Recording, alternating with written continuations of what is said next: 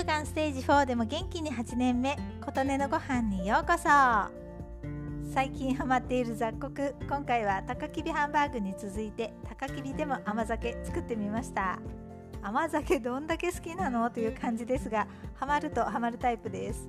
雑穀ごとに味わいも違うんですよ。確かめてみたくてたまらないんです。ネットで結構調べてみたんですが高きび甘酒としてのレシピが見つからずまあいろいろな甘酒のレシピから大体同じでしょ？うということでなんとなくの分量で作ってみました。まず高きび 300g をよく洗って8時間ほど吸収させます。鍋に高きびと水 400ml に自然塩を小さじ1 2分の1ほど入れて蓋をして強火に。沸騰したら中火で5分とろ火で15分炊きます。火から下ろして10分蒸らして出来上がり。これを炊飯ジャーに入れます。ここに水を2カップ強入れて冷ましたところに今回は玄米麹を 300g 入れました。この麹を入れるタイミングの60度程度に冷ますというのがよくわからなくなってしまいとりあえず水2カップ入れてみましたが毎回調理用の温度計がここで欲しくなります。よく混ぜて濡れ布巾をかぶせて保温で12時間。今回は水が少ない感じがしたので途中でさらに水を2カップ足して様子を見ながらさらに足したりしました。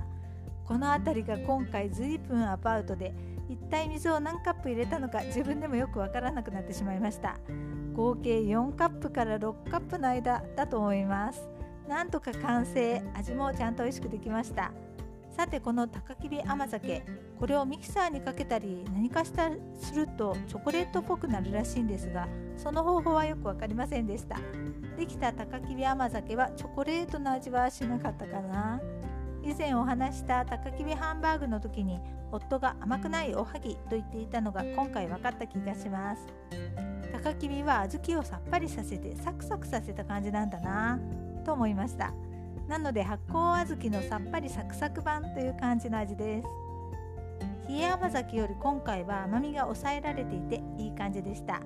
冷え甘酒には果物を入れると美味しかったんですが高切甘酒には果物はちょっと合わない気がします。今回もたくさん作ったので凍らせて少しずつ食べようと思います。冷え甘酒の時大きい容器に入れて凍らせたら食べる時カチコチですっごく苦労したので今回は少量ずつ凍らせました。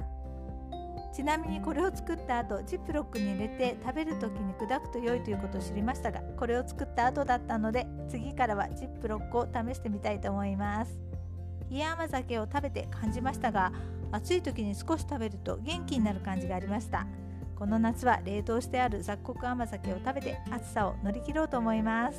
ということで今回は高きび甘酒作ってみましたの回でした。あなたの元気を祈っています。琴音のありがとうが届きますように。